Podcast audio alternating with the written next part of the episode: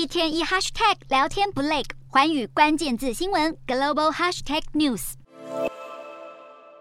万众瞩目的苹果秋季发表会登场，最大亮点就是 iPhone 十四的问世，是从 iPhone Ten 推出的五年以来，在手机外观上有最大的改变。今年不但有全新的紫色机壳亮相，还用药丸状的设计取代了荧幕刘海。苹果把它命名为动态岛。由于接近感测器隐藏到了荧幕下方，跟先前的刘海相比，动态岛面积小了百分之三十，并且在历代最强的 A 十六仿生晶片威力之下，动态岛会如动画般显示各种提示通知，让软硬体的界限变得更加模糊。此外，十四 Pro 系列的相机也大升级，一举从一千两百万像素提高到四千八百万像素。再来还有荧幕的永远显示功能、电池续航力提升以及车祸侦测功能等等。另一个备受关注的亮点，则是卫星求救功能也终于亮相，只要把 iPhone 十四系列手机指向天空，就能连接到特定卫星讯号。成功接上后，即可用预设文本发送文字求救讯息。虽然新机在美国维持原售价，但台湾全面调涨，其中顶规配备的 iPhone 十四 Pro Max 一 TB 容量要价台币五万六千四，成为史上最贵的 iPhone。预购时间从九月九号开放，九月十六号上市，唯独 iPhone 十四 Plus 延后到十月七号。